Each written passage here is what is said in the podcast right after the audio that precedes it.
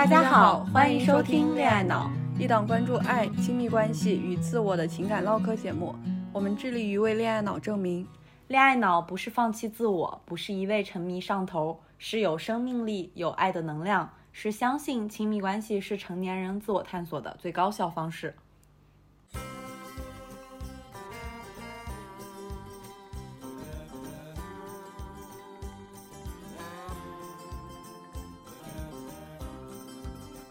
我是肖一，我是胡晓，我爱男孩，我爱女孩。我一直相信自己是个恋爱脑，我一直不觉得自己是个恋爱脑。我拒绝恋爱技巧，我依赖恋爱技巧。我是热乎乎的小狗，小狗天下第一。我是拧巴巴的小猫，小猫宇宙无敌。拧巴巴什么鬼？强行对仗。总之吧，就是说我们是完全不同的女孩，连性取向都不一样，性格喜好也全然不同。但我们相信，恋爱脑不是一个贬义词。亲密关系永远是一面镜子，照出自己的问题和最真实的样子。我们期待和你接上恋爱脑的脑电波。噔噔噔噔噔噔噔噔噔噔噔噔噔噔噔。大家好，好久不见！在此新春佳节来临之际，恋爱脑主播小肖、小胡给大家拜个早年。我祝大家逆风如解意，赚他一个亿。我祝大家容易莫摧残，来点大单谈。那我祝大家能吃能睡，敢荒废，钱多事少不遭罪。祝福大家身体棒棒，钱包胖胖，恋爱分手放轻松，升职加薪一条龙。真龙不怕火来炼，家里催婚我听不见。总之，恋爱脑月报龙年除夕陪大家过个年，还得祝福各位和我们一样恐惧过年的小伙伴们顺利渡劫。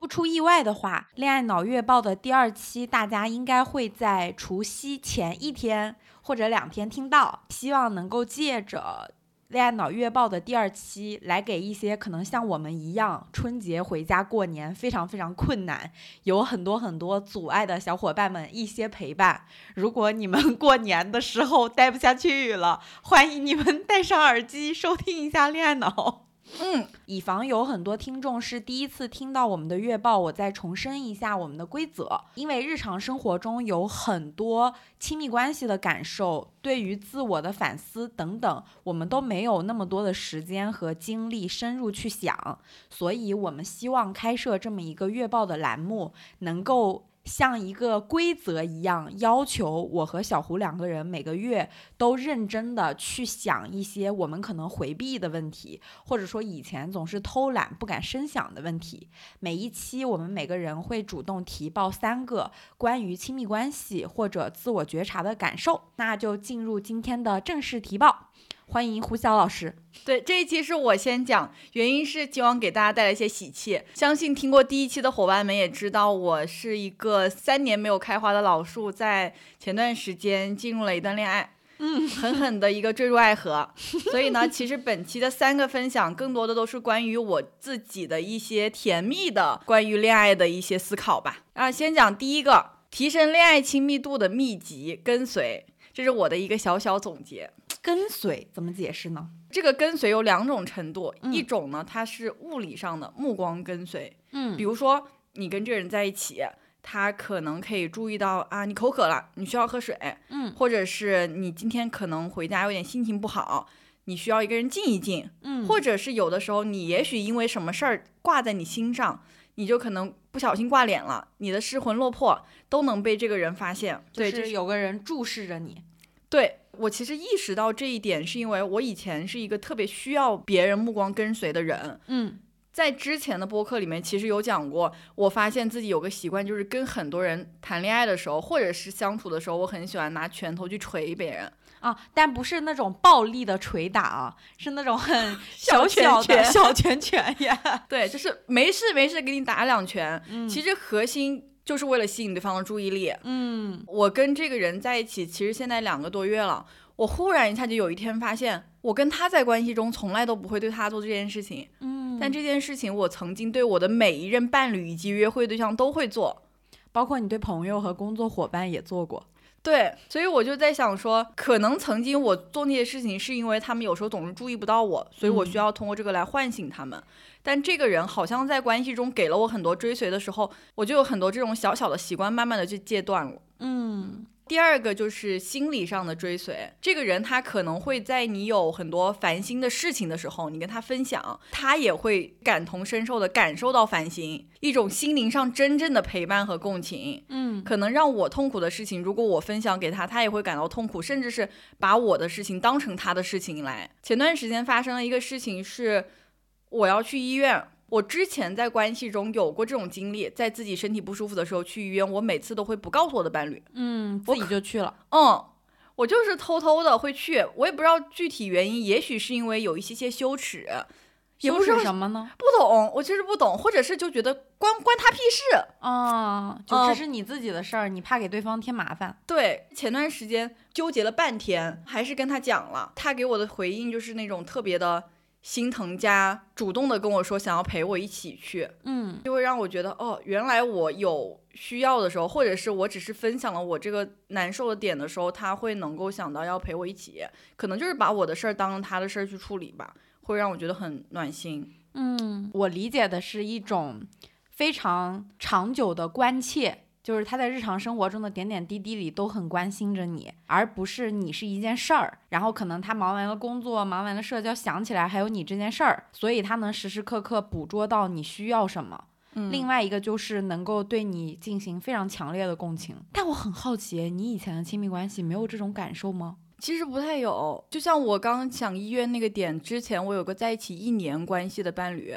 我跟他在恋爱后期，我要去医院，我都是一个人偷偷去。这个可能跟我自己的性格也有关，就是我不太倾向于告诉别人我的这些，我认为是可能耽误到他，或者就是我的事儿的事儿。觉得你虽然是我的伴侣，但是你也不需要为我这一部分来负责。嗯嗯，就像是有的时候我可能有一些工作情绪上的压力，我更多倾向于是自己解决。同理，是因为我不认为他需要为我的情绪而负责，嗯会区分的非常开。可能是怕麻烦对方，另外一部分原因其实也是担心得不到一个好的回应吧。嗯，其实我能理解你说的那个，因为太过担心得不到理想中的回应，所以就不发起，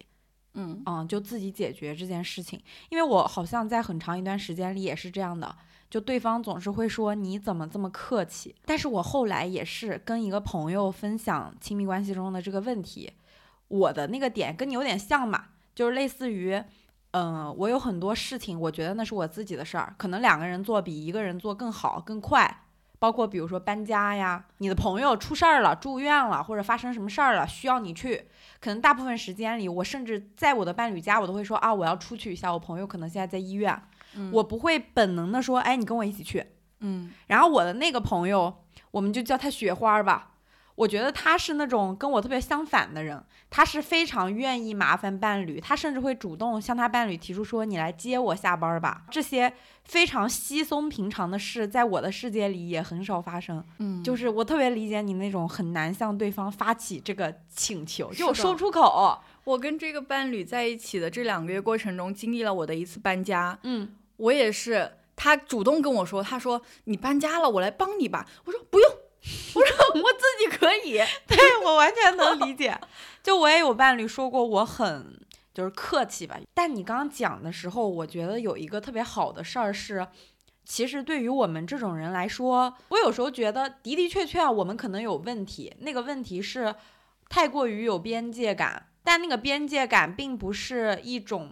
坚硬的反抗外界，其实有些时候是因为我们过于脆弱，所以不能让别人来碰这个领域，我没有办法把这个伤害我的可能性交出去，所以我就不做不要。嗯，是的，因为当时雪花儿跟我说了一句话，她说如果他对你好，你总是很客气、战战兢兢的想要还给他，有没有一种可能是得到的太少了？我整个人五雷轰顶，就是当你身边出现一个人，他像接杯水、上个厕所、开个水龙头一样稀松平常的对你好、照顾你、陪你去做那些只属于你的事情的时候，你就会发现这一切事情也没有那么严重。是的，嗯，他会非常自然的对你做这些事情，对，他是发自内心的。就有的时候，我刚刚说，我说他目光追随我，他不是因为担心我可能会生气，所以他追随我，他是真的很关心我。，对，而且对他来说可能不需要费力，嗯，那就是一种你因为爱某个人，你会很自然而然的关心他一切，关心他小小的举动。我也想起我们之前有一期母婴关系的时候，讲到母亲其实就是一只手在拖着你，嗯母亲的目光在注视着你，所以我其实，在这一段亲密关系中，她的目光就像是营造了一种特别安全的磁场，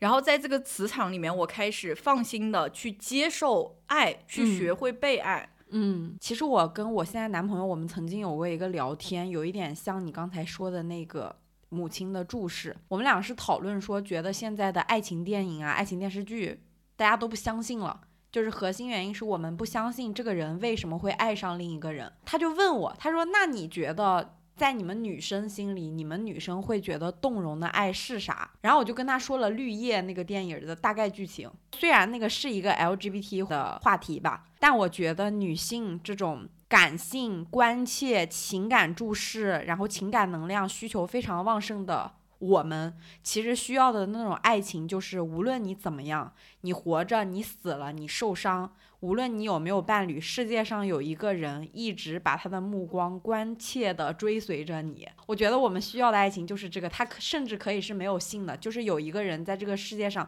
惦记你的好坏与生死，这个感觉是非常非常强烈的。我觉得，包括有些时候，你出于上了年纪或者什么，对于婚姻的期待，对于孩子的期待，你其实底层都是希望世界上有个人关切的注视着你。伴侣就是你的安全港湾。是的，我觉得是需要这种安全的磁场的。哎，那第二点呢，想听听。这个可能会有点冲击到你，嗯因为曾经我们俩因为这个点甚至开过一期播客，进行了一些小小的辩论。嗯，这个点就是吵架。我们曾经的观点是，胡老师是一个非常恐惧吵架的人，我是那个我觉得吵架挺好的，要吵明白的那个人。我最近完完全全的站到你的阵营当中，我听听。我觉得跟伴侣吵架真的是一个能让你们俩之间关系猛进的一个催化剂。Oh my god！其实我原来的观点一直觉得吵架它就是一定程度上的会伤害到两个人之间的关系，比如说你可能吵架的时候。说些伤人的话也好，或者是就是那个剑拔弩张的氛围也好，可能会对对方留下一些无法弥合的裂缝或者阴影。嗯就是那个磁场让我感到害怕。嗯然后有的时候，如果你吵不清楚，你可能更多的就是带给双方的全都是痛。曾经也一直在用吵架，可能就是更多的是，比如说我特别想要索取某样东西的时候，可能会用吵架作为一个工具，就是嗯，闹一闹，然后我就得啊到某样、某样东西。懂。我一直在拿这个东西当做一个工具，而不是解决问题的工具，而是我去索取某样东西的工具。嗯但是我最近在情感中发现，正确的吵架方式，它确实是能让感情有很高的飞升。倒也不是说正确的吵架方式吧，我觉得就是有效的吵架。嗯嗯但这里的吵架肯定是没有任何情绪化的发言，或者是充满重伤的攻击。我们讲的就是一种带着情绪的沟通形式。对，就是你有些情绪，但是你不人身攻击对方啊，我们不鼓励人身嗯攻击。真的特别神奇，就是我谈了这么多段恋爱，也有六七八段。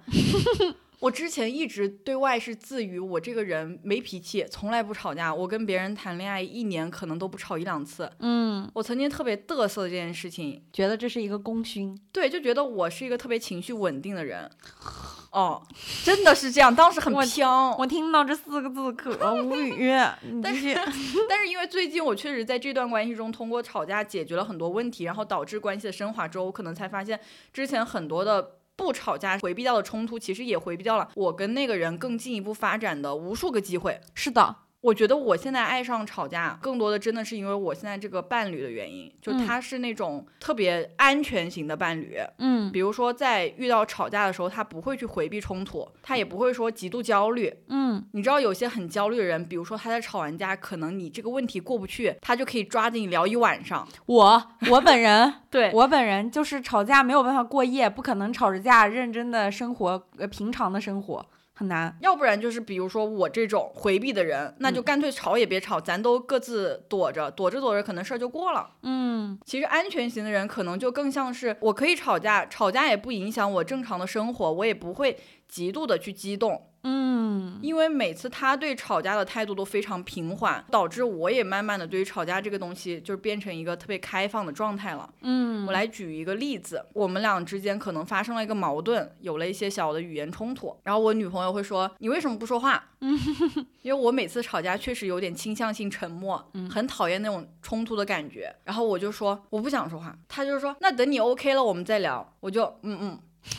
就他就是那种也不会逼你，嗯，就他知道我是什么性格，但也不会说因为好像我延迟理他，他就说你是不是不在乎我了？你要是不在乎，我们就分手。所以整体来说，这种平缓的状态会让我觉得吵架这个事也不是那么可怕，他也可以跟着我的节奏来一起回应我。嗯嗯嗯嗯，说点具体的，我们是怎么吵架的？比如说。他会非常精准的用语言表达自己的情绪，比如说我做了什么什么事情让他不开心，他就会说是因为什么什么事情让他不开心，但他从来不会因此上升到你是一个什么什么性格有问题的人，嗯嗯嗯，就是对事不对人，这个非常重要。嗯嗯，因为他会让我觉得很舒服。我们只是在共同的讲这件事情，那我们如果之后改掉这件事情，可能我们的矛盾就改掉了。嗯他也会非常耐心的听我说完，因为我觉得有的时候在吵架的时候，可能双方会有有一些情绪激动，甚至说你在要说那个话站到自己那边的时候，可能你自己有点歪曲事实，或者在偏袒自己。是的，但他会非常耐心的听我讲完所有的话，即使有的时候他很着急，然后他还会通过就是我那些噼里啪啦一顿话里面，从我的那个情绪里面摘到可能我情绪里面背后的那个需求是什么，然后来跟我讲那个话，而不是说急着打断我。嗯吵架完之后，他可能还会跟我反思说：“哎呀，其实我当时也是生了哎呀谁谁谁的气，或者生自己的气，所以我才吵的这个架，也不是完全是因为你，然后还对你发火了，嗯，就会有一个反思复盘的过程。”懂甚至会勇于的跟你去承认他其实也犯了错。啊，那我觉得挺好的呀。就至少第一，他不是一个吵架的时候只顾着宣泄情绪的人，因为好多时候我觉得吵架只宣泄情绪就是无效沟通，说白了只是吵架这个名字而已。吵架之下是借着这一次情绪吧，两个人不停的告诉对方我的感受是什么，然后去理解对方的感受，找到一个平衡吧。那有什么具体的事儿吗？这个事件我们将它命名为火烧云事件。火烧云是一个比较有名的餐厅，啊，好吃，好吃，很好嗯吃，很很是好吃啊。他要去吃的话，其实需要提前非常久排队。在有一个周末的晚上，我就跟他约好我们要一起去，因为我当时确实是磨磨唧唧，没有规划好出门的时间，嗯以及他当天出门，他下他要下楼跳了个舞，嗯他本来预计其实可能只要半小时，但是他花了一个半小时，导致我们当时出门的时候已经来不及了。啊，懂。就嗯这有个前情啊，火烧云是一个在北京非常极其特别、尤其著名的需要排队的餐厅。那其实就是你和他都没做好时间规划，就两个人导致都出门的时候来不及了。对，是的。啊然后嘞，当时上来我也有点烦，因为我其实中间跟他提过，我说要来不及了。嗯，然后每次我说哎呀来不来不及的时候，他就会跟我说那怎么办？那怎么办？然后我就一下脑子就充血，每次都问我怎么办，他自己也没有去帮忙做一些规划，我就有点小情绪。嗯，包括说他最后上来的时候，我跟他讲说，要不然我们就换一个餐厅，或者点个这个餐厅的外卖算了。我说肯定等不上了。嗯，然后他就拒绝了我所有的提议，那他想要的解法是什么呢？他就说啊，可是我真的好想去这个餐厅啊，好烦。然后我瞬间就炸了，因为我觉得一确实有我们俩的原因导致这个事情没成。嗯其次，我提供了解法，不管是你当天想要出去吃饭，还是说你想要吃这个餐厅的菜，你选择任意一个解法，我们都能解决掉这个事儿。对啊，点外卖也是一种解法嘛，对，但是他就是闹脾气了。无法接受。其实他的理想状态就是，虽然我们搞砸了，出门晚了，但还是能在店里吃上火烧云。对，但这件事情就是不可能，确实是不可能发生。明白？这个事情就已经上升到了，我就跟他讲说，每次约会都是我安排行程，你不满意，然后我压力也很大，我都不知道你到底要什么，然后你自己也不主动去说，我提出的方案总是遭到你的反对，然后你又置气说不出门，当时就坐在那说我不出去了。然后我说，你看你现在不出门，你晚上肯定会唉声载道，你就说，哎呀，今天没出门，菜也没吃上，不开心。然后我就噼里啪啦跟他一顿输出，他就在那先先听我崩溃完之后，他精准的回复了我刚刚在所有吵架之间的点。他主动的在吵架的时候跟我说，他说，嗯，我觉得你说的对，以后的约会我也要参与安排，嗯，确实是我有问题。就事论事，及时认错。然后呢，说，其实我说那个，哎，那个抱怨主要其实是在气自己，因为他当天跳舞。跳的确实是时间没有计划好，他一直就觉得自己不太会安排计划这个东西，而且他当天跳舞其实舞特别难，然后视频拍出来效果不好，他自己其实是有点就是相当于类似于把工作的情绪意外的宣泄到了我身上，嗯然后他也因此直接当下哦给我了反应，嗯，其实这个还挺好的，因为我感觉好多时候。情侣吵架，我们特别容易陷入那种，可能吵架两个人都或多或少有点问题，但是发生了冲突以后，大家都在忙着撇清自己，千万不能成为那个吵输了的人，千万不能成为那个背锅认错的人。但是他好像没有这一层，就是潜意识里不自觉的对抗，他是没有的。虽然说也是那种声音大大凶凶的说出这段话，但是他的内容你还是能看出来这个人他是在认真找问题的。嗯包括我们当时最后解决办法就是出去吃了个饭，嗯，然后在出去的车上，他突然就跟我讲，他说我总是不满意你提出来的很多解决方案，我发现我确实一直有这个毛病，我之前在跟我前任相处的时候也有，嗯我也不知道这是怎么回事，我也觉得这不好，他会跟我一起来讨论这个事情该怎么解决，以及他意识到这个问题，他可能在路上在车上的时候都还在想，果不其然，再次打一下广告。亲密关系是一面镜子，照出你我最真实的样子。欢迎大家收听《恋爱脑》。说回正题，那其实我觉得会比你以前就是回避型的，或者大家装作无事发生的那种沟通方式要好非常多。对，因为我其实以前一个问题，我要拖到什么两天、半个月，我再去跟对方讲。但是那个时候我讲的时候，其实我已经没有情绪了，嗯我都不记得具体对方哎是做了什么行为当下，嗯然后可能最后问题就是不了了之。如果你当下有情绪，你不尽快解决的话，其实你的情绪不。它不会凭空消失，就可能你会在心里默默的记对方一笔账，然后你会隐隐约约的可能在态度上也好，语言上也好，对这个人差劲来偷偷发泄出去，是的，一种不自知的发泄。是的，你完全没有自己想象的那么大度，那么包容。对，而且这个东西久而久之，它其实就是会形成一些芥蒂和隔阂，而且你还不知道怎么就形成了。嗯嗯是的，嗯，所以我觉得像我跟他这种形式，其实就非常好的释放了一些我自己积压的情绪缓存。然后其次就是我突然发现，在情绪上头的时候，是特别能够说出自己内心真实的感受的。有的时候我自己以前那个方式，我囤了半个月，其实那个感受它已经被我变形过了。被你美化过了。对，甚至削弱了原本的那个在你心里山呼海啸的力量，对，对方可能也认识不到这个问题有这么严重。，对，或者我可能自己都把自己 PUA，告诉自己，哎，其实也没啥，我还是很喜欢他。你当时不痛了嘛？你不痛的时候，你自然就不会那么的崩溃。嗯，包括对方的反应也是，他可能也不是那么真实的。所以当这种虚假的感受碰在一起的时候，你其实你们之间的问题很难被真正的解决。嗯在心理学有一个理论是拉赫曼提出的，就是讲人在强烈的情感时刻，在人情绪高度唤起的时候，也就是情感需求展现最彻底的时候。如果在这个情绪风暴中，你能够得以存活，以及你的情绪有被回应的可能的话，你过去的经验就有可能会被重新组织，并且更新对眼前的人和关系的体验。哦，是的，这个强烈的情感时刻，其实我们的精神导师崔龙子先生也提出过。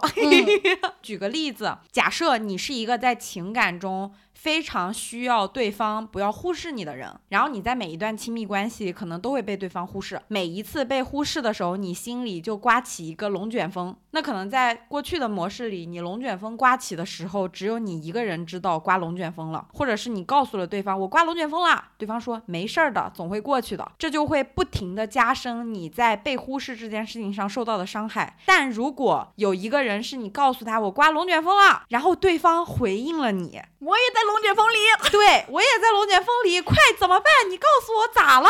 然后你们两个人一起在那个山呼海啸的龙卷风里，哪怕很痛苦，当时一定是痛苦的，解决了这个问题，甚至是你被回应了，哪怕那个问题没有被解决，那你过去每一次在龙卷风中独自存活、独自抵抗的经验就会被重新拆掉。你可能再下一次面临被忽视的时候，你想起的就不是痛苦、沮丧和失落，你想起的那个记忆就是重新给你存了一份，可能那个体验就会变成有一个人和你站在龙卷风里，这个问题不是最可怕的，这个龙卷风也不会让你死，这个被忽视不会让你觉得自己完蛋了，其实就是所谓的更新对于眼前的人和关系的体验。是的，嗯所以我现在就增长出来一个新的体验，其实吵架也没有那么可怕。欢迎大家去听原来的那一期，看一下胡晓老师的成长路径。大型打脸，现在真是。你说的每个笑话我都笑了，是你变幽默还是我变快乐？好久不见，你说我大不相同，偷偷告诉你，我的兴趣真心了。第三个点其实也是基于以上两个，我最近就一直在复盘我自己的关系，因为我总觉得自己有一些小小的幸福，有一些小小的安全，嗯甚至是我这段亲密关系跟之前的亲密关系有特别多的不同，我在感受上，嗯不管是对于我自己的改变也好，还是说我对自己的了解也好，感觉都更新了一些，我更真实了。我最近总是对自己感觉特别陌生，就是那种我每天都裸奔在自己的家里。前情是胡老师和他的女朋友，他们俩现在处于半同居的状态。对，就经常住在一起。对，但是他以前是完全不会和别人有这种类似同居经历的。就是那种感受是，好像我因为跟这个人相处，像我以上讲的，我发现了特别多我的改变，之前没有认识你长那样，对，所以就会让我觉得我在裸奔。我一我现在最近就是把这个东西定义为是因为可能我就是进入了一段深度的较长期的亲密关系导致的。我觉得这个发现真实的自我的过程，确实有特别大的功劳是归功于我的伴侣。嗯他是一个，就像我刚刚讲，他特别有安全感，甚至说，我觉得他在亲密关系这件事情上比我要有。经历一些，或者要成熟一点。他有的时候会发现我有很多的疏离，很多的防备，他会非常耐心的告诉我说：“你需要对我有好奇心，你不需要那么的客气。”甚至他会主动跟我分享，可能他认为我羞耻、害羞、不敢问他的事情，我不敢触碰的边界。他会告诉我他的想法、他的困扰、他的缺点、他的遗憾，然后告诉完我之后，跟他说：“你看，我可以告诉你这些，你也可以告诉我这些，这是没关系的，我也不会觉得有负担。”嗯，你记不记得以前在播客里我跟你聊过，就是我在跟男生谈恋爱的时候，我有时候常常觉得特别沮丧。那个沮丧不是因为眼前的这个对象，是我好像跟很多人谈恋爱，尤其异性恋里的男生。我会觉得大家都不懂得情感劳动，其实你的伴侣在做的就是情感劳动这件事情，他比给对方提供金钱、给对方提供住所、给对方提供性需求要难得多得多。其实我觉得这种就是情感劳动，但这些才是健康的关系应该有的呀，是姐。，所以我才觉得非常真实。嗯比如说我，我刚刚讲到，我发现了很多自己的变化。我曾经一直觉得我是一个爱喝酒的人，我嗯总是会在基本上每周五的晚上都会自己在那喝两杯，或者跟朋友去喝。但是我突然一下也是最近发现，我已经有两个多月没有喝过酒了。嗯我去嗯别人家也不会主动要喝酒。我为什么会不喝酒呢？我曾经爱的酒是什么感受呢？我可能爱的是酒，它可以带给我短暂的一些刺激，一些嗯快乐。但是这个快感的事情好像已经被这个伴侣取代了之后，我就不需要用酒作为这个事情的代偿了。嗯，你获得快乐的方式有更多种了。对我感觉我曾经一直对美食也没有那么有兴趣。对他曾经发言过，说人类如果吃那种小药丸儿就可以保持不饥饿的话，他愿意第一个去吃。我就觉得怎么会有人对美食不感兴趣啊？但是我现在已经变成了一个，甚至为了要吃美食更开心，会故意饿一段时间肚子，然后跟的伴侣可能一起冲到那个店里去吃。嗯，也许不是因为我不爱美食，只是因为没有人跟你一起做那件事情，所以这件事情显得很无趣。嗯，需要人分享。包括说，我可能不太会去跟别人去袒露我的过去也好，分享我在工作中的困扰也好。我现在这个伴侣，他都好像给了我，就像我刚刚说的安全港湾，能够让我去袒露这些东西。以前胡老师曾经跟我聊过，他觉得他的约会对象是不需要看到他，比如说素颜自己待在家里的样子，嗯，或者说他生活中一些脆弱的或者有苦恼的部分，不需要 date 的对象也好，或者伴侣也好，大部分情况下就是两个人在一起找乐子。嗯，其实有些时候是这样的。对包括说可能你在关系中，比如你遇到了一件事情，然后你哭了，嗯。如果按照以前的我，我肯定就是下意识的掩面，嗯。或者就是我偷偷的哭，然后装作无事发生。嗯。但如果在现在这段关系中，可能我的处理态度就是会，一个是没有那个下意识掩面了，第二个就是我可能甚至会主动告诉他我有点不开心，因为什么什么事情，嗯。嗯，然后寻求他的一些关怀吧。嗯，你觉得自己很幸运，但我觉得对方也很幸运，因为他做的这些情感劳动被你看到了，被你完完全全的感受到了。嗯，谢谢嗯夸奖。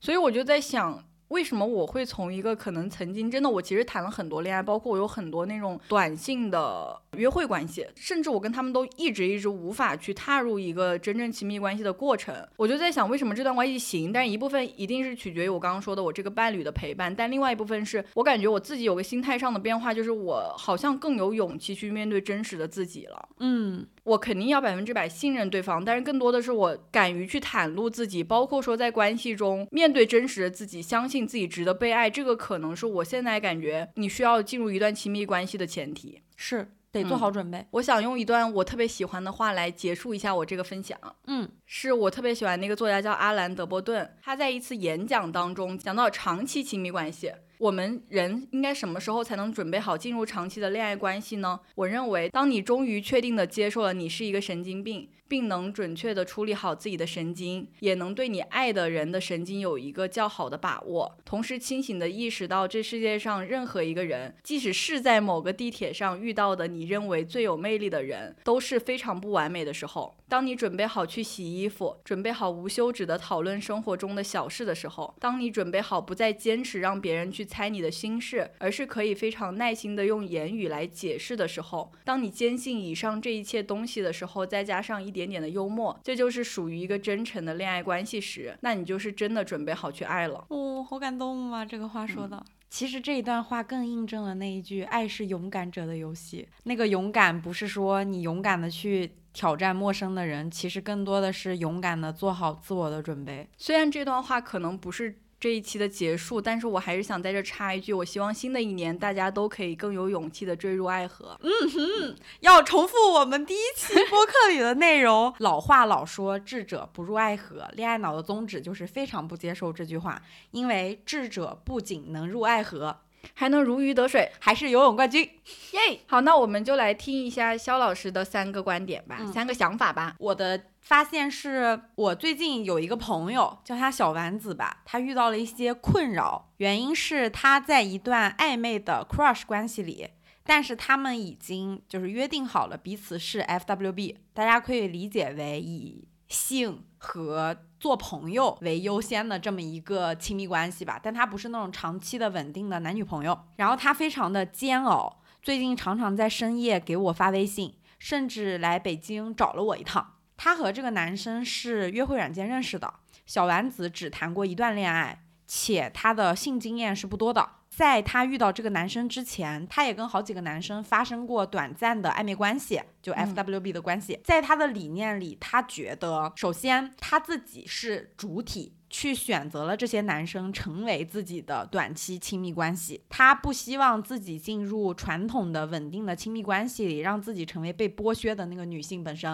嗯嗯，他觉得他进去以后肯定会做这些情感劳动啊、付出啊、关心对方，他不想让自己陷入那个局面。其实很多时候是来源于他第一段感情很受伤害。所以他想要借此来自我保护。是的，就是也没有办法进入深度的亲密关系，有一点像你之前描述的你原来的状态。OK，他最痛苦的点，并不是因为眼前的这一个男生，因为这个男生做了很多莫名其妙的事儿，比如说他们在大学城附近约会，嗯这个男生还是个在校生，这个男生永远不会带着小丸子去他学校附近溜达，就是会绕得远远的，生怕自己学校的同学看到。然后这个男生可能会在他们 sex 的时候，就是所谓的扮演小狗的角色，或者说服从的角色，让小丸子会有一种感觉是我降服了对方这种心态吧。但是小丸子深夜跟我聊天的时候，他就很痛苦。他说：“为什么我觉得自己已经对于这些关系掌控的特别好了？”因为他会觉得自己，比如说男生表现的不好，立刻把他踹掉；男生让自己不够满意了，立刻跟他拜拜。他觉得这是一个非常及时止损的方式吧。但是他很痛苦，是为什么我都已经对这些关系这么有掌控感了，但是每一次我都会频频爱上这个 FWB 的关系。明明最后是他先说放手的，看起来他是强势的那一方，其实常常在这段关系里他是失权的。举个最简单的例子。明明他们约好了彼此是 F W 关 W B 的关系，这个男生一定可以在除了跟他见面的日子里该干啥干啥，但是他做不到，他一定会想着要去联系对方。或者说日常的，因为对方没有回应自己而失落，他只是认为自己做好了随时抽身的准备，给自己留了后路，标榜了这个身份，但实际上他做的每一件事都跟这个身份并不相符。是的，他其实到最后都会期待这个男生能够跟他建立一些所谓更深的联系吧。说穿了，如果他的约会对象主动的向他提出说你做我女朋友吧，他肯定会很开心。但就不是 F W B 他的期待，而且往往他的 F W B。关系里的那些男生，我觉得都挺糟糕的，都不太会主动向他提出我们在一起吧。我其实觉得，如果两个人的关系一旦是从 F W B 开始的，他就很难像一个正常关系那样发展下去，因为他最开始这个男生好像他就没有特别珍视你。嗯，我先说我的结论嘛。因为小丸子是我的朋友，有有一句话叫做，就是对待你自己像对待你最好的朋友一样。就如果我想给他建议，以及我当时跟他打电话，我都会跟他说，如果一切回到原点，我希望你去发展正常的长期亲密关系。如果你是恋爱经验很少的人，我真的不建议你去触碰那个非常复杂的 FWB 的关系，因为那种失控不是你可以掌控的。首先，你本身就是感情经验非常薄弱的一方，无论是对于亲密关系里问题的处理，还是对方真实的意图，你的辨别能力都没有那么强。其次是你是女生，就是你有很多生理上的风险是比男生要高得多得多得多得多得多的。然后你真的，我觉得我们女生就是很容易因为肉体亲密接触而爱上对方，或者错以为自己爱上对方，很难真的做到那种就是我跟对方只是 F W B，但是我不付出任何情感关系，很难。嗯，因为女生的性本身它就要有一部分喜好来支持。对，需要一部分情感，就是我们没有办法做那种真的生理切割开的性爱，不是纯下半身思考的动物。是的，就是性接触反而是那种类似作弊的关系。比如说啊，我说个极端情况，比起 FWB，另一种情况就是筹码相接的相亲。嗯，就是你的亲戚给你介绍了一个男生，你要去跟他相亲，那是我觉得是 FWB 的另一种极端。你绝对不会考虑跟这个人的任何性，你只会去考虑他的社会标签。他的所有生理标签，那性接触其实在这里面就充当了那个作弊的角色。你从非常客观的考量一个人在社会上的位置，以及他作为人类是一个什么样的人，直接跳转到了忽略内心，忽略这一切，因为有肢体接触而对对方产生了好感，因为喜欢被接触就是人类的本能。所以其实我觉得他也不一定是喜欢对方，他只是自己都已经分不清了，都是错觉，他只是怀念那个温存的感觉。也许爱上的不是这个人，只是这个人的身材，或者是我觉得很多时候女生想要谈恋爱，喜欢谈恋爱，是因为觉得孤单或者。想要拥抱，想要亲密的感觉，它其实和性关系不大。我会觉得你说的那点，他因为感情经历薄弱，他会忽略 FWB 本身的利益交换关系。其实你是利益交换，只不过你们交换的利益是提供性。和提供快乐，做一个快乐搭子，你会忽略 FWB 本身，然后拿情侣关系的要求去束缚对方。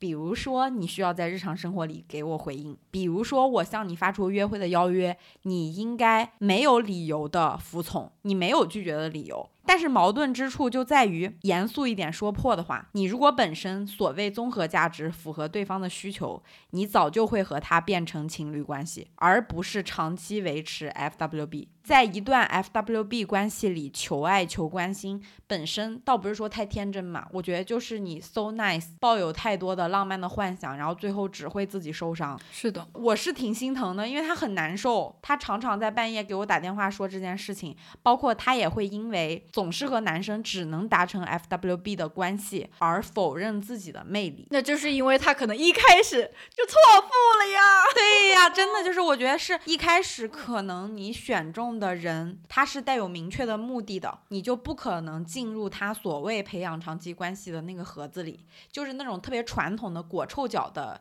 女生要自爱的言论，我们就不说了，没有必要，没有意义。但我觉得有一些男生就是他会把自己的性需求的对象和恋爱的对象完完全全的拆分开，这不是你的错，这真的就是社会恋爱认知、亲密关系、情感认知的问题。但我同时也在想，有可能小丸子也是在走一条自己的捷径，就是他在偷懒，比如说他在。软件上去刷正常想要谈恋爱的男性，我觉得不一定是没有，嗯，但是这个路程会非常的难，会非常的慢，你也要不停的试错，因为这个话题是一个非常容易变成最后指责小丸子的话题，我就不希望这个话题是聚焦这件事情，我反而会想聊就是感情经验薄弱的这一方，你不要轻易的去尝试 FWB 的关系。因为这看似是一场平等的游戏，但可以随随便便被高位者喊停。一切的两性关系核心其实都是社会关系。这句话很残忍啊，但我觉得是真的。除开那些心动你喜欢对方之外，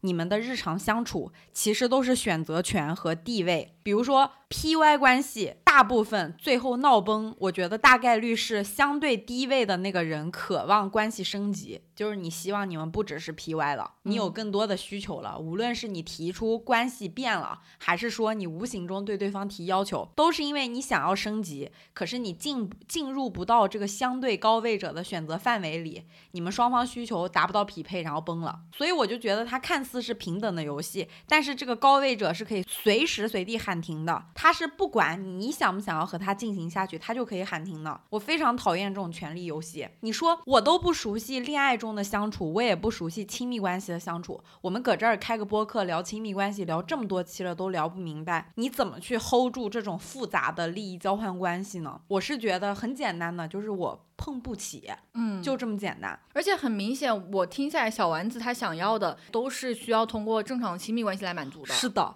其实他需要的可能更多的是有一个人能跟他坐在那里，喝着酒，喝着咖啡，聊两三个小时，能一起看一部电影，然后侃侃而谈。两个人可能听一首音乐，嘎嘎乐等等，而不是纯身体上的亲密。唉。很难过，很是心疼，对，就有一种你知道，我听下来就有种他可能为了要换取到这个，付出了自己的身体。是的，他其实知道自己需要的是什么，但是他只能靠这个路径去换取。或者会不会也有一部分原因是因为他不自信呢？也有可能，因为你知道小丸子他还在上学，在读博，嗯，就是他很多时候无论是选择男生的范围。还是自己想要体验的那种生活，跟他现阶段都没有那么匹配。他有一个困扰，他一面清醒的知道自己发生了什么，自己的问题是什么。但另一边又好像戒断反应一样，就是会反复的掉入这个深坑，无法走出来。他说，现在如果有一个外力能够把他拽出来，是最最最最好的。但他感觉除了有一个人像童话般的走进他世界，不停的追求他，给他一个长久的亲密关系，除此之外，他很难走出来。明白，就是除了一场入室抢劫的恋爱之外，是的，是的。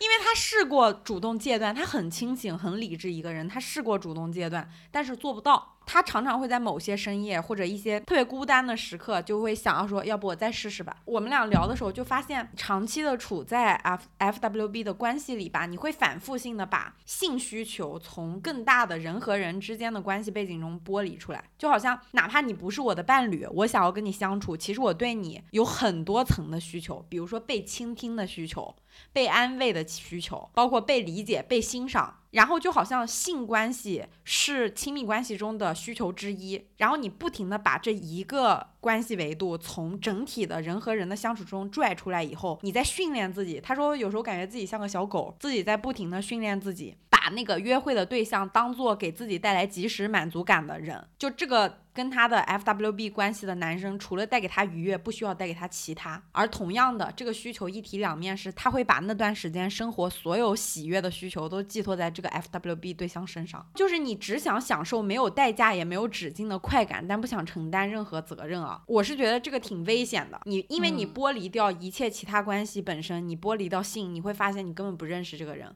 我有时候会担心他，我说你不害怕有安全问题吗？因为你根本不了解这个人是一个怎样的人。可能他都有一个老婆，你都不知道。对，其实你需要的是深层次的亲密关系，但你们一直以兴趣维持的这种关系，就决定了关系的清浅。当然啊，我能理解，就是浪漫和肢体接触是一定有挂钩的，但是 YP 真的不等于浪漫本身吧？其实他现在面临的困境就是。自己已经就有点像一个怎么说呢？我知道自己好像有点上瘾，但是我无法戒掉这个瘾。，对，是一个瘾君子，他沉迷这种速食关系。他说感觉自己有时候像沉迷短视频一样。他原来可能也是一个就是很爱看类似于什么呃长电影，可能长镜头拍个两个小时等等的这种人，但他自己清楚的知道，他沉迷短视频以后没有办法再去体会原来的快乐了，就是无法频的危害。就是你会忘记严肃的亲密关系给自己带来的长期正面的影响。当然，这些长期正面的影响，胡老师的上一个分享提到过。嗯嗯，我还有另外一个题外话，我非常不希望大家听了这个分享以后又去指责小丸子或者教他做人，因为我觉得每个人都有自己要面临的课题，他已经知道自己需要什么了，他接下来需要的就是时间而已。但我非常想说是，因为我们的播客有很多女生，我觉得大家好像都还在上学。我非常想说是我自己的立场是，你可以选择任何你想要选择的关系，在确认你安全的情况下，没有必要去管别人怎么说。但是你要非常清楚的明白，是你脑子想清楚了，而不是跟风。我觉得女生是需要在亲密关系里。坚持，甚至不停的高喊：“我是一个人，请你把我当做人来看待的。”的确，有的人会选择去不停的找男生进行 FWB 的关系，他的理由是我要像个男人一样去追求这种及时满足的关系。我能理解这个思路，但它并不是个解法。对你真实的并不会以此获利，去减少你自己被剥削的可能，根本不会。我之前也很坚持啊，男女不平等，然后我要去获得更多男性的权益等等。但是很多东西不是你去变成一个男人你就能获得的。嗯，很多时候，你变成一个男人的处事方式，你损失的是更多，以及承担更多的风险。无论我们主观上多强大，我之前播客里有一句话总是被人误解，我今天就找机会解释一下。我在那段播客里我说过，在性这件事情上，我觉得女生永远都是客体，它不是我的观点，也不是我的主张，它是一个虽然不想接受，但它存在的事实。无论是性的及时性的满足，女生要比男生付出更高的代价；无论是生理上生病的风险，还是你在其中得到愉悦度，对方能够给你提供的服务，还是性意识等等，你永远要付出更高的代价才能获得这个及时性的满足。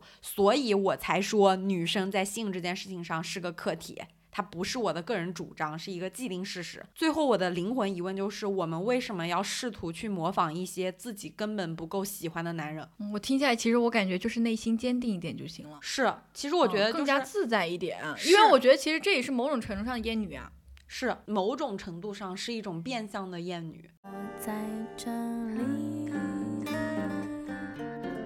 我在你昨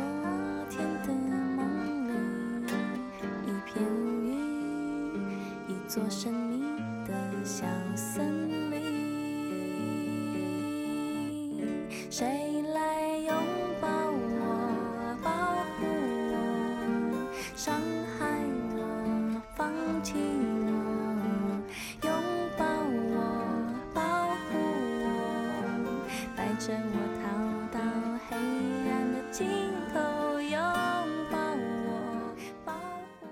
二个也跟吵架有关。好，这一次吵架我吵明白了，这是我的提报标题。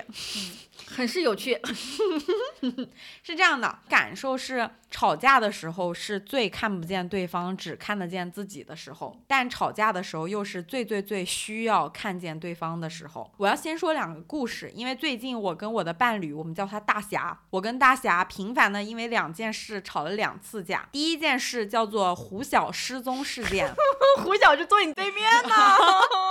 是这样的，在大概三天之前，胡晓老师突然失踪了，而且他在跟我们一个共同好友发了一嘴微信消息说，我好想死啊，活不了了，然后就消失了。那一位共同好友小朱非常非常的紧张，在我们所有人的共同好友圈子里面找胡晓，生怕他做了什么傻事，因为不知道他最近的近况发生了啥，冷不丁的来这么一句，非常担心真的发生那种网络上某人寻死，但自己的好友最后只能来收尸的故事。小朱找到了我。因为我跟胡老师平时工作在一起，那天刚好是周五晚上，我就以为他没有信儿，没有发微信，只是出去玩了。但是小朱给我看了聊天记录，我也开始担心。我们两个人从晚上九点一直等到凌晨一点，我就跟小朱说，我们出门去找胡晓了，因为我家离他家很近。这个时候就引发了我和大侠同志的吵架。原因是我说我现在半夜一点我要去胡晓家找一下胡晓，我怕他出事儿了。大侠说他不会有事儿吧？然后坐在他的电竞椅上，手里摸着他的鼠标。我当时我就心里想说，哦，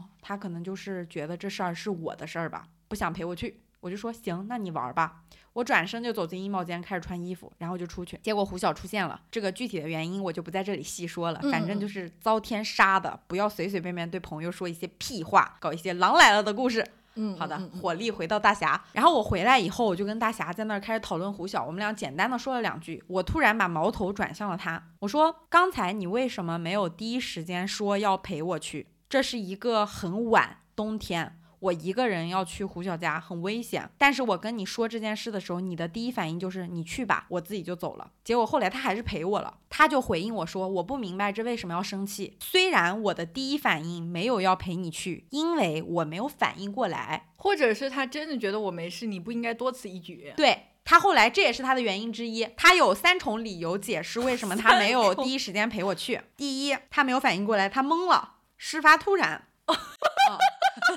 对不起。第二个事情是他觉得胡晓没有事儿，所以他越过我做了判断，觉得没有必要。第三件事儿，他就是坚定的觉得，因为他第二时间就立刻站起来陪我去了，所以第一反应不应该被放大和纠结。这是他的三种理由。嗯，言之凿凿。我发誓，我在这个吵架的时候我没有生气。我也没有发火，我非常好的，甚至是开玩笑的在聊天。然后我说胡小说他好想死啊，嗯嗯，因为他惹了这么个乱子。结果大侠在说完了上面一通理由以后，他起了脾气，他对我说我也好想死啊。我一下被这句话激怒了啊！我心里觉得我没有因为你第一时间不顾我的安全没有陪我去这件事生气，听了你的理由，你还在这儿发脾气，我一下火蹭直冒。事态升级，接下来我们俩开始特别像在探案。他开始拆解刚才短短五分钟里我们每一句话的顺序，来拆解第一反应之后他说了什么，我说了什么，他说了什么，我说了什么，一句一句的来证明这个事态的升级是因为我，我在。在他的逻辑里去自证刚才发生的一切是因为他无端发火导致我们吵架升级，而不是我乱发脾气。接下来大侠干出了让我酣畅淋漓、震慑至今，后来再也没话可说的一幕，就是他其实意识到他的第一反应是不好的，因为你把这件事当做是与你无关的事了，这在亲密关系里是很伤害人的。但是他当时的求生欲很旺盛，因为我生气了，他怕自己此时此刻不求生，可能就要坠入吵架深渊了。他理出了一套非常顺畅的逻辑。来证明是因为我不会在这些事情里麻烦他，太客气了，导致他没有在第一时间做出反应而陪我去救胡晓，就是他担心自己越界。嗯，第二个是他觉得这个事是我的事情，就是因为我太客气了，我没有跟他说大侠，你现在立刻就陪我去。而是在那里看他的反应，因为他知道核心点是他第一反应没有陪我去，确实是不好的。作为伴侣来说，有一点太客气了，而且把对方当做外人，没有把对方的事儿当自己的事儿嘛。因为我一直在吵架中跟他说，我说如果是你现在告诉我你的朋友有危险，要我陪你去。我不会越过你去判断这个朋友是不是真的出事儿了，我只会觉得你需要帮助，我陪你去。第二个事情是，不管你提不提出要求，这么晚我都会觉得说我要跟你一起去，因为你可能需要帮助，一个人顾不过来，因为我们不知道发生了什么事儿。可是你会在这种时刻把我的事儿当做只是我的事儿，其实这个说的已经是滴水不漏了，你没法反驳。嗯，他就出了那一套自证的逻辑，还在说呢，他怎么还在反驳呀？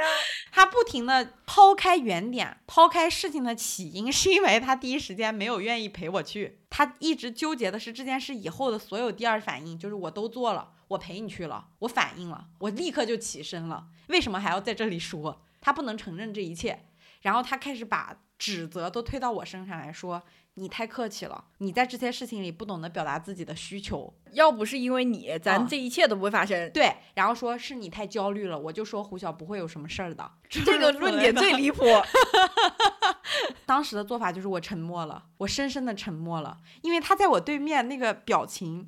非常的微妙，是一开始他是有点忐忑的开始陈述这些逻辑，到后来你就知道你越说越起劲儿，越说越起劲儿，因为你能找到各种事情来把这个话说圆了。然后我确实是一个边界感很强的人，但是我的边界感强在这件事情里变成了他不作为的理由。后来我们沉默了很久以后，他又出来，我们俩又开始细聊这件事情。我说，我觉得你刚才特别鸡贼，你就是心里知道当时第一反应是不对的，但是不能承认，求生欲逼着你说出了后来那一套逻辑自洽的话。他说是的，我也 觉得当时因为胡晓失踪事件，他求生欲非常爆棚，所以他只能看见自己，看不到我。他也不可能去承认这个问题，因为怕自己被扣上帽子，堕入刑场，进入爱情坟墓。第二件事是什么呢？第二件事就发生在两天之后，我们俩在家吃涮羊肉，家里没水了，从美团买菜上买了四桶水，就是很沉。我们俩都坐在桌子上吃涮羊肉，那个时候门铃响了，我本能的站起来就去开门拎水了。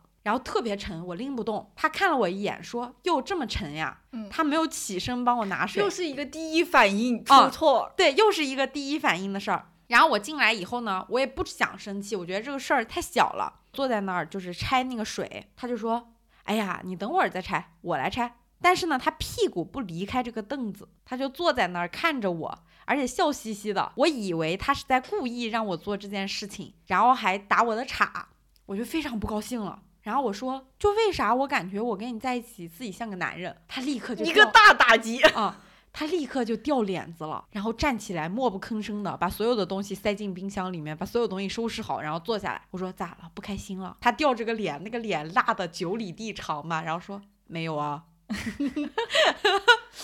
然后我就跟他说，我们俩之间是要么就吵大架，像辩论一样。没有办法经历这种小小的，就是打岔式或者发牢骚嘛。他又拉着脸，不是啊。然后我说，我觉得这件事情里，我一直在问我自己，为什么我这么难受。然后他就开始陷入了第一反应自证逻辑里，又跟刚才那个去救你的事儿 是一样的。说我第一反应没反应过来，反正大侠是个反应很慢的人，以上可以听出来。说你离那个门更近。我没有你起身起得快，所以我就没起。第二，我觉得你明明搬不动水，你可以跟我说一声，我搬不动，你过来搬一下。但你没说，太客气了，是不是似曾相识的一些发言？嗯。但是你看你在那里解水的时候，我不就第二反应立刻站起来去帮你拿这个水塞进冰箱了吗？我本来想的就是这水也没多沉，这事情也不复杂，吃完涮羊肉再干也可以。是你先去干了，我当时有一种。时间巧妙的融合，事件巧妙的对应上了。同样都是第一反应没有反应过来，同样都是只说他第二反应做了什么事，我当时就特别特别难受。嗯，我没有再次陷入了沉默。他就在我耳边开始跟我精确的计算几分几秒他说了什么话，几分几秒他站起身了，几分几秒他过去了。但是我没有办法向他讲清楚那种我在亲密关系中感觉不被当回事儿的瞬间。嗯就是说不明白。比如说，你用换位思考的方式告诉他，他就会觉得你用你的标准在要求他。然后我也说不明白，为什么这些事儿你不能把我的事儿当做我们的事儿去处理？拎水这个事儿，我又跟他讲了我核心底层最难受的原因，是我会觉得我跟他在一起，当某件事需要我们两个人之一一个人去做的时候，我没有底气坐在那儿动也不动，因为我怕我如果不做，他也不会去做。但是他有这个底气，对他有这个底气，但是我会有这个恐惧。我们俩是掰扯了好几轮以后，他才明白我在说什么。我说，其实这个水只是一件小事，就是导火索引爆了。我说，我感觉特别荒凉的，就是我们俩关系里有一件事需要我们两个人之一去做的时候，我没有底气自己不做，你会去做，就好像是那种老一辈的亲密关系，大家总说男生眼里没活似的。这个事情要换做我是你，嗯，我可能就会在每一次需要他陪我的时候，或者需要他帮忙的时候，直接就说看着干啥，快过来。帮忙一起搬，嗯，其实这事儿很快的就化解了，对。但这可能只是因为我们每个人面对这个事情的情绪不同，我们的应对方式不同。你做不到我这样，对我做不到你这样。而且某种层面上，我本身就是一个做不到这样对别人提要求的人。但是呢，我是一个极端，他是另一个极端，他是一个你不说我就不做极端的人。就他不会像你的伴侣那样主动的去看到很多的事情。做到很多，我觉得这个是能力的问题，不是动力的问题，就是能力。他没有办法主动的看到很多对方的需求，他做不到，哪怕很努力。所以你知道，我当天晚上我跟他聊天的时候，我一点都没有忌惮。我跟大侠说，其实我心里觉得挺荒凉的，因为我感觉这好像不是我跟你相处的问题，是我跟所有男的谈恋爱都会感受到这种失落。嗯，就是我需要的情感能量是很高很高的，包括这种关切、这种注视、这种在意对方，把对方的事当做顶天重要的事情去对待，因为需要，永远不对对方的坏情况抱有侥幸心理。就这些事情是我跟异性恋男生相处的过程里，我觉得男生大部分人都做不到的。嗯无论他是个多么温和的人，就我们需要的情感能量很高，但大部分情况下我们能给的也非常高。嗯，很不错。你通过这个吵架发现了自己。然后我就跟大侠说这个事情，他后来也跟我聊，他说事后再听他当时说我的那一套逻辑，说我太客气，说我不懂得提要求的逻辑。其实特别鬼扯，嗯为了逃避自己在第一反应上犯下的错，所以要不停的去对抗我。他需要找到一些罪证扣在我的身上，来证明这一切是我造成的，而不是他造成的。他非常恐惧承担那个这个事情是他造成的。这一点，因为你无法去承认你在亲密关系里，你对你的伴侣不是第一时间要为他而去的。你如果把这个事儿说出来，大家一定会指责你的。或者说我没有办法承认我在亲密关系中是更爱自己或者有些自私的。是的，但我是觉得你更爱自己、更自私这件事，承认又能怎样呢？你的伴侣并没有离开你，他只是想跟你讲清楚这种情况下他的感受是怎么样的，但你却忙着自证自己清白，根本没听懂对方在说啥。我有好几次为了告诉他我现在的感受是啥，你不用自自证清白了，我告诉他我没有想要分手，我就是想把这个事情讲清楚，你可不可以听一听我到底想表达的是什么？嗯，可能你也不是说在指指责他，对，但是他听不进去，他在忙着求生，就发现吵架的时候，他总是会把我当做他的敌人，要自证自己的清白，把自己从这些事情里撇干净。我会觉得我们俩之间的问题一定不是你的问题，还是我的问题。我们关系中所有的问题都应该是我们的问题。其实我们很多时候喜欢把需要对方做什么事情讲成指责对方，因为比如我本身就是一个非常怕麻烦别人的人，其实我某些时候需要伴侣是像你的伴侣那样，就是不管我要不要先说我要给你，不管我要不要先说我要陪你，嗯。其实这是最适合我的治愈方式，因为我的这个问题只存在于亲密关系里。我只能在亲密关系里获得解决，但当我遇到了一个万事，如果我不提就不会陪我，万事我不提就不会跟我一起去做的人的时候，这个问题就会被加剧。但每一次吵架的时候，可能对方都会指责我的这些弱点，但他并不会接受我的弱点，然后在生活其他方面去嗯，慢慢的帮我变成一个很安全的人，没有办法。大彻大悟，我听起来。我们两个后来讲说，以后吵架不要去否定对方的感受，因为我当时后来冷静下来，我跟他说，是你告诉我，如果有不舒服的地方要立刻说出来，而不要憋着生闷气。但是我说了，我按你告诉我的那样去做了，可是你给我的反应是你这样的感受是不对的，你不应该有这样的感受。而且不存在说什么感受是对的，什么感受是错的。可能我就是在这方面需要更多你的支持，那你做我的伴侣就要一起去想这个支持怎么给到对方。对，不要为了逃避自己被指责，去否定你伴侣的感受。就好多时候，那个求生欲会逼着人说出一些根本违心的话，或者说强行给对方扣帽子的话，然后我们用指责对方来代替自己主动示弱。我突然又想到一个小分享，嗯，我有时候你应该也知道，我会遇到很多很着急的事情的时候，其实我会很慌不择路。嗯我特别讨厌自己被那种 DDL 推着走的感觉，我喜欢很多事情提前做。嗯，然后我们之前就有过，就是我要去朋友家，然后我开车，他就坐在我车上，因为我们有一个 DDL，比如说要迟到了，我就会特别着急，甚至想要闯红灯。他坐在我后面就会觉得非常的没有安全，但是他在当下也不会说，啊，你是个车技非常差的人，你这样真是太不好了，去做这些事情。他会告诉我，就是啊，我理解你现在很着急，你就不要着急了，没关系，慢慢来。就他接受了你很着急这件事，对他接受了我有这个缺点，但是我可以告诉你，这件事情没有你想的那么糟糕。嗯，甚至我跟这一任伴侣，我们事后还复盘，他说，我发现你在好多事情上都会有点着急，遇到着急的时候你就开始会犯错，但是我们俩就可能就一直在一起在想这个问题为什么会发生以及怎么解决，他也不会说啊你就你就不好啊什么的。是的，反正我分享了这个吵架糊涂账，就是想分享吵架的时候，其实是你最需要看见对方的时候，不要慌不择路的想着你的求生欲，你的伴侣并不是想要解决掉你，你的伴侣只是想解决掉你们俩的问题，然后你伴侣也不是你的敌人，没有必要去对抗，所有的问题都不是他或者你的问题，是你们的问题。爱是你我用心交织的生活。自己配乐可还行。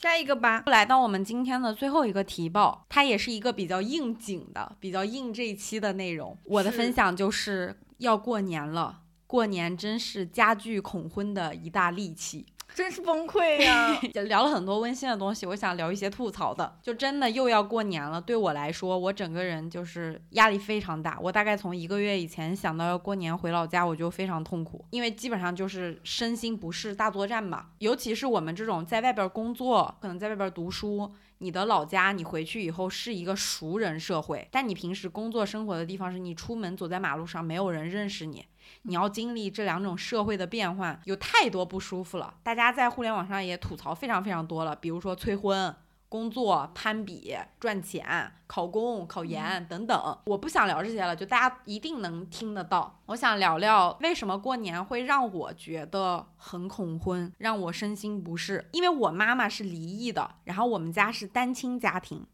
就导致我从小到大一直能感受到那种家里亲戚对你关切的凝视，那种凝视你说不好，他是善意的关心呢，还是一种因为你是单亲家庭，所以他高高在上的可以指点你的人生。如果你过得好，他为你高兴。如果你过得不好，他为你悲悯。我说不清楚那是一种什么样的感受，但那种凝视对我来说是一种暴力，因为别人没有你想象的过得那么糟糕，所以可能在小时候过年对我来说就不是一个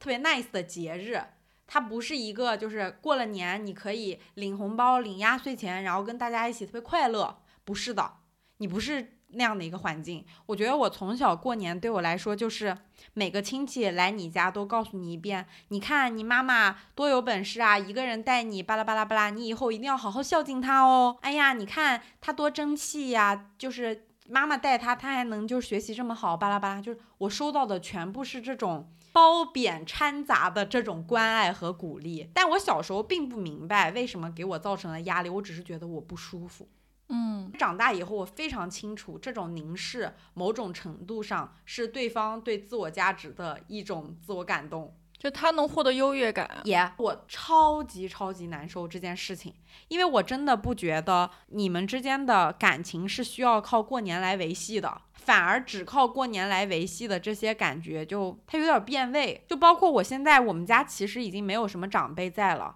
每一家都很独立，你完全不需要过年在一起过。但是我们家的一些亲戚，他会以你看你和妈妈两个人在家过年非常的孤单，所以我们要专门。抽出一天哦绕路来你们家一起过年，这种道德压力加在我的脑袋上，然后我跟我妈每年我们两个就关起门来，非常苦恼。因为我妈现在也觉得说过年了，我们倒不如两个人自己出去旅游，比在家里面招待你要快乐的非常多，因为又很累。但是这种关切和凝视，一旦你把它捅破，你就是不懂事的那个人。我不喜欢过年变成了一个亲戚暗自过招、暗自比较、暗自炫耀优越感。的这么一个场景。然后第二个我特别受不了的是，过年的时候我总是能亲眼目睹那种中国亲戚对于男性无法抑制的关心和爱爆言。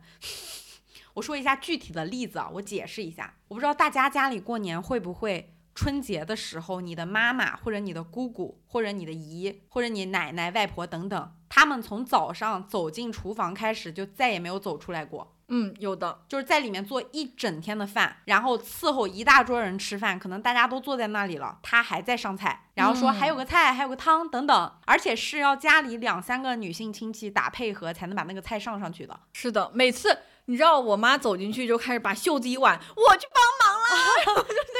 但是她一天都不会走出那个厨房的，嗯，非常辛苦。我就觉得中国春节是中国女人最不像个人样的时候。而且我长大了以后，我是个女生，会被要求进去帮忙。嗯，我觉得好无语，因为我现在长大了，工作了，我配就是进入一些场合听亲戚们讲话了，跟大家聊天，我会有一种感觉是这些男的凭什么坐在这儿？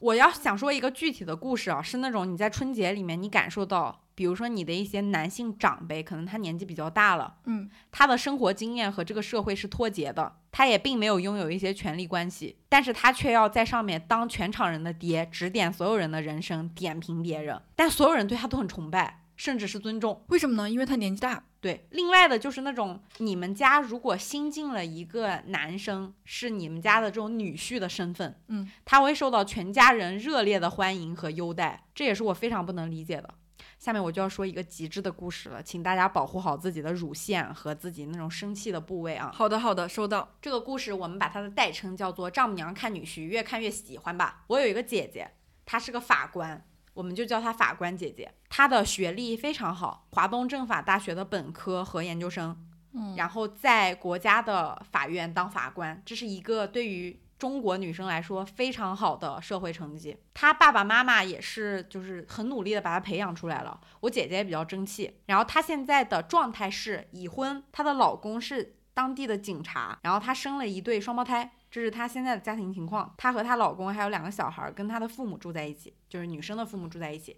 这个女生的父亲呢是我的舅舅。好了，故事背景讲完了，下面我就要开说这个看女婿越看越喜欢的故事了。我先说一下我舅舅每次来我们家的时候他会说的话，他会说：“你看哈，你姐姐多厉害呀，生了两个双胞胎。你看你姐姐多厉害呀，她现在怀孕都不需要自己出去挣工资，国家都给她发工资。”嗯，你看你姐姐多厉害呀，一个人把家里都装修完了。你看你姐姐多厉害呀，两个小孩被她照顾的特别好。你看你姐姐多厉害呀，还能给我和你舅妈提供好多生活支持。我每一次的疑惑就是，OK，夸完我姐姐了，但是事实上，在整个过年期间，我能见到他们的场景下，这个被他夸得像朵花儿一样的姐姐，全部都在忙里忙外，待在厨房里，都不配有上桌的机会。你很难想象她是一个法官。其次是他夸我姐姐的这些话吧，我每次一听一个不吱声儿，一听一个难受。就怪怪的，怎么都是姐姐，怎么都是她在干，对而且她所谓的这些优秀，我姐姐的好都是她作为一个家庭的附属女性，能给这个家庭做的贡献。对自己的同辈是对老公做出的贡献，做老公的贤内助了。对于父亲的帮助是能让自己的父亲老年高枕无忧。然后我就非常难受，我就在想，为什么你对这样一个优秀的女生，你不能夸她，她很聪明，她很果断，她很爱憎分明，她能够做法官，面对很多事情，她心理素质非常好，她是一个对自己生活掌控感非常强的人，她非常能处理好生活和工作，她对自己的孩子非常有责任心。她教育孩子非常有能力，她非常漂亮。你为什么不说她这些？嗯，我非常非常难受。过年的时候，就每一次听到我这个舅舅夸我姐姐，我都有一种我可千万不能这样，我可千万不能结婚的这种痛苦。再到后面，他夸完了我姐姐，说完了这一系列的事情，下面就会进入第二个环节，夸女婿。听听，而且他夸女婿的时候呢，我的舅妈会在旁边就是跟着打配合，就是他女婿真特别好，太好了真是很爱，嗯，真是很爱，特别好。然后他女婿就坐在旁边，你听他们的话，就是我女婿工作能力超级强，我女婿在单位领导特别赏识，嗯，我女婿就特别有担当，特别能承担起，有男子气概，就是像个男人样。我女婿是个汉子，因为他是个警察嘛，嗯，就是平时生活中啊，就体力活儿啊，什么都干得贼好，孩子们也都特别害害怕他，就能镇得住小孩儿。就这么个夸法。等到他们家走了以后，我妈就会告诉我真实的情况是：虽然我的女婿抽烟喝酒、嫖娼出轨、大腹便便、丑陋没钱，用我女儿养着，但他是个不和我女儿离婚的好女婿。啊，那这才是他女婿真实的面貌。是真实的情况是，这个他嘴里说的什么都很好的女婿，是一个会在我姐姐孕期出轨的男的，而且公然包养小三，还打我姐姐。嗯，你舅舅舅妈肯定也是知道的。知道，嗯，而且我见过这个姐夫，嗯，怎么说呢？真的就是一些丑陋，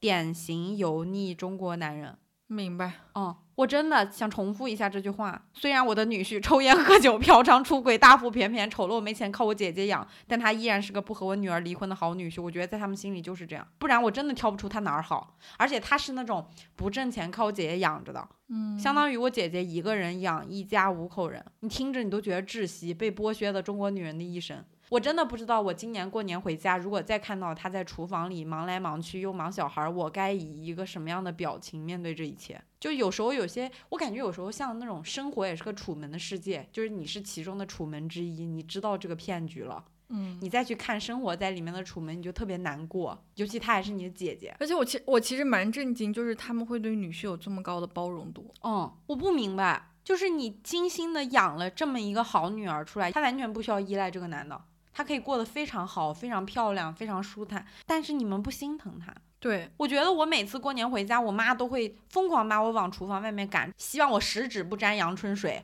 希望我这辈子都不要下厨房。我不明白为什么他们对自己的女儿这么的苛刻，对于自己的女婿这么的包容。所以我才说，我每次过年特别难以忍受的时刻之一，就是感觉到家里亲戚对于男性的那种关爱和关心是根本无法抑制的。烦死我了，嗯听得我都难受。嗯，因为我现在已经二十六七岁了，在我老家的亲戚的嘴里，我已经奔三了哈，咱们嗯就是这么个情况。即将要结婚的那个婚备役、预备役，对预备役，每个人都会跟我说类似的话，就是有没有对象啊？女孩不要太要强了，找个男孩一起过日子多好啊！你再要强也没用。嗯，然后对你再要强也没用。对，然后下一秒就会告诉我，他家的在县城上班的某个儿子一个月拿一千五百块钱，到底是多么的稳定。就是令人沉默的这种对话常常发生，频频发生。我有时候表情管理是非常失控的，我真的做不到，就是控制的非常好，我的表情特别难受。太好笑了。然后今年我跟大侠想了一个办法，就是怎么回家应对这个。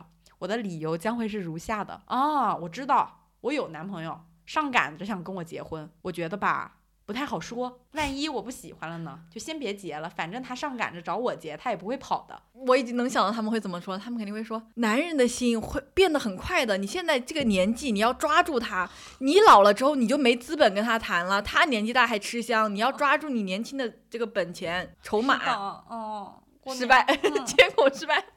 已经很快就失败了。怎么嗯这么快就失败了呀？包括我每年过年回家的时候，我看到所有的男性亲戚对着自己的老婆颐指气使的，就是哎，我要吃啥喝啥，你给我整点儿，哎，让你快点儿，搞快点儿，就是总有这个时刻。然后我们家的女性亲戚总是在厨房忙碌，我就会觉得特别崩溃。每一次我看到这些场景，我脑子里冒出来的都是我可不要结婚，因为我觉得婚姻制度是不管这个男的怎么样，他都解决不了他本身受文化环境教育的影响，他一定会指指点点，就是婚姻把你们绑在一起。我感觉我目之所及的婚姻带给女性的都是这种剥削，我没有勇气在看不到一个好的例子的情况下走进婚姻，这就是我真实的心态。我也有过想结婚的念头，我得诚实的承认，但是我真的是看到目之所及的这些例子，我没有勇气相信我是那个能力强者，我能创造出另一种中国婚姻叙事，我不觉得。这跟性格也没关，因为我以前其实曾曾经讲过，是不是一个性格强势的女的，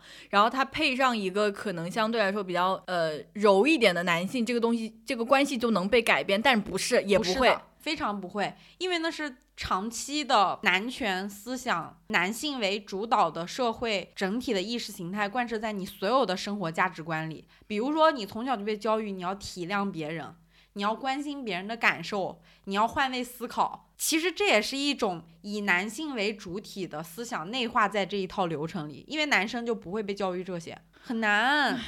还有一个过年的时候，我非常难以忍受的情况，就是因为家里我们家的小孩儿现在都比较大了嘛，大家会在一起讨论一些，比如说谁谁谁的男朋友，谁谁谁的伴侣。说到女孩儿的时候，比如说谁谁谁找了个媳妇儿，大家就会能挑出一万个毛病来。你如果长得丑，就说你长得一般；你如果长得好看，就说你哎，她长得太好看了，心有点不定。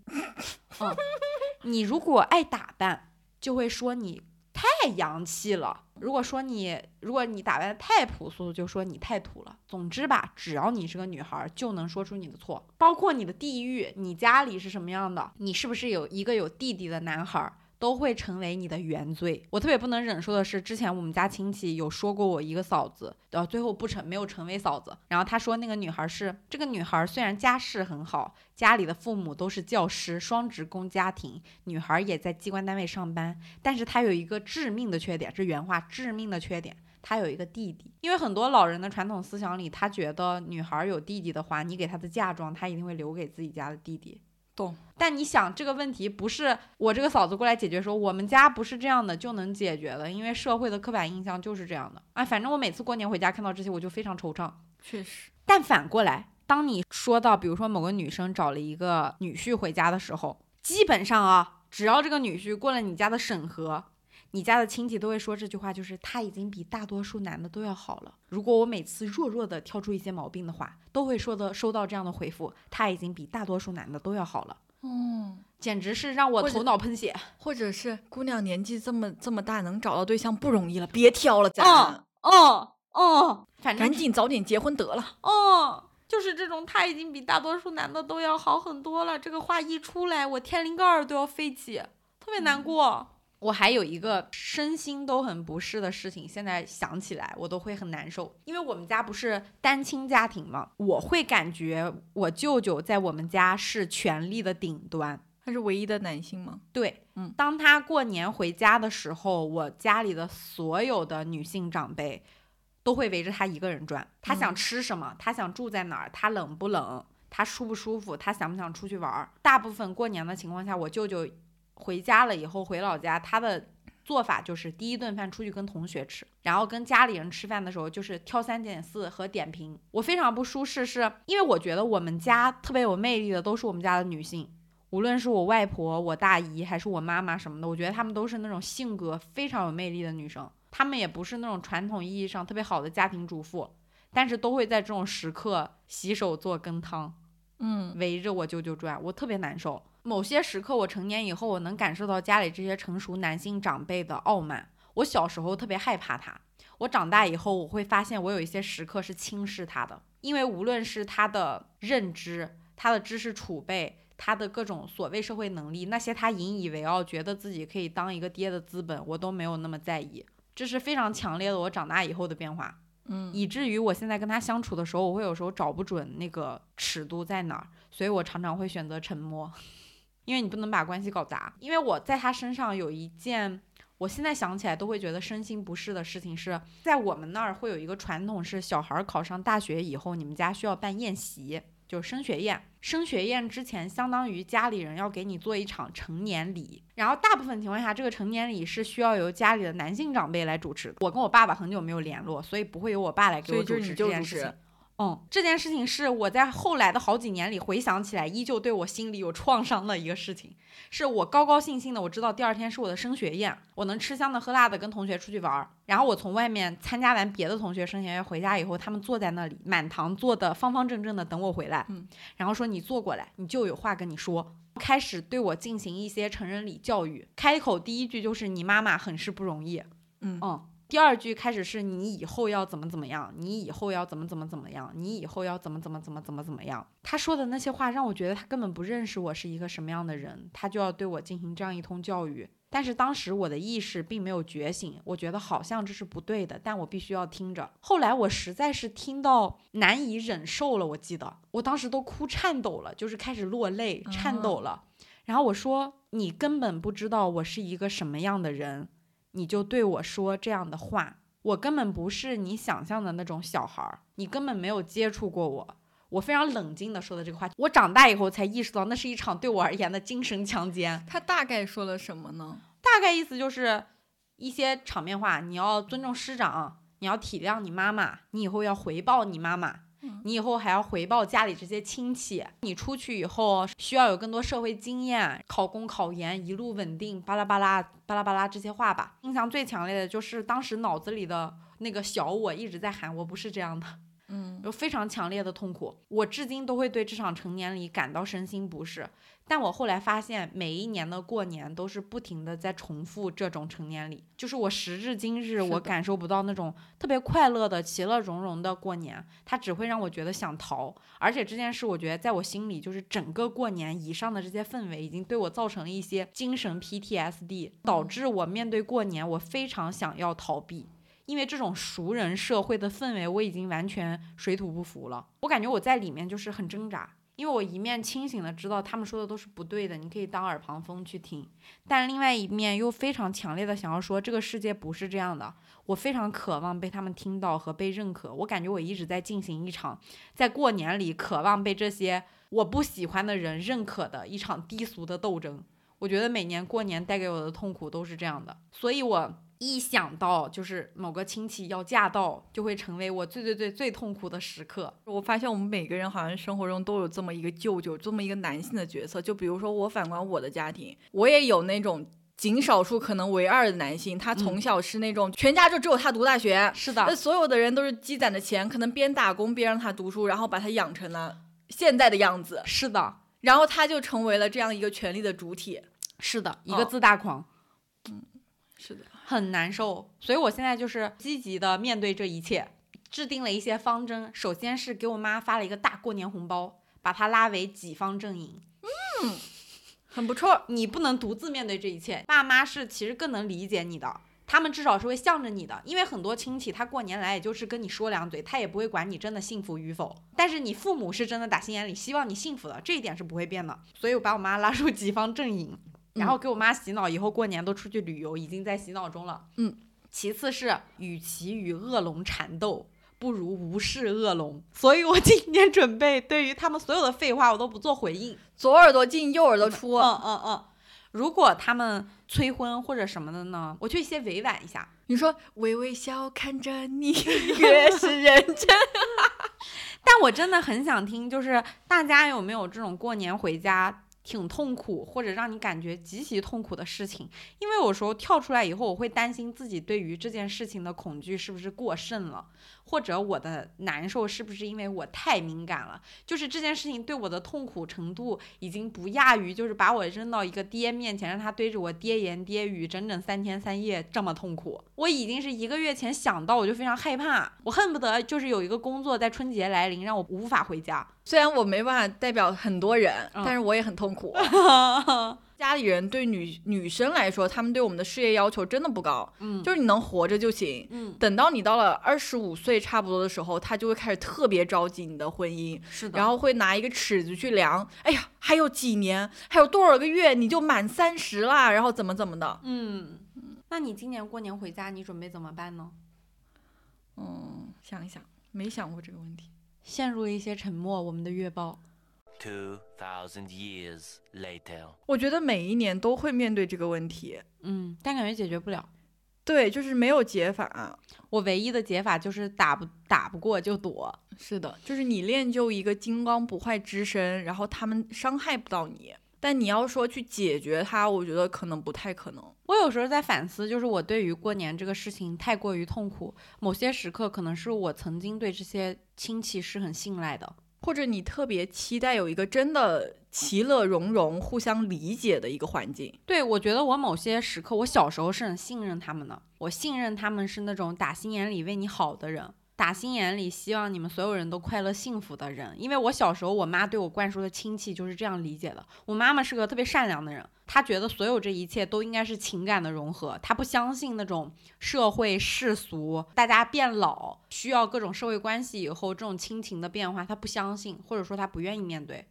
所以她曾经告诉我的就是亲戚亲情是这样子的，但是我长大以后，我发现无法低估人性，就是我没有办法相信他那一套东西了。可能也是我曾经对他们的期待和信任转变成了现在我发现这世界不是这样子的，有一个巨大的落差，所以对我来说很痛苦吧。好的，虽然说春节确实有很多很多的痛苦的事情要我们去面对，可能它也没有解法。我们的评论区希望也能成为大家的一个唠唠嗑的场所。对，希望成为大家的精神寄托地。如果你也像我一样，就是对春节有非常强烈的抵抗情绪，但又不得不面对的话，欢迎你来这里避难。最后，我们就祝所有在听恋爱脑的听众们，祝大家今年的春节放个好假，真的开心。下期再见，拜拜。拜拜。蓝色的夜拥抱着我们，美好的事总在夜晚发生，就像彗星掠过了清晨，美好的事。无法久存。都说这这从不爱河，对我来说还是有人而不可预测。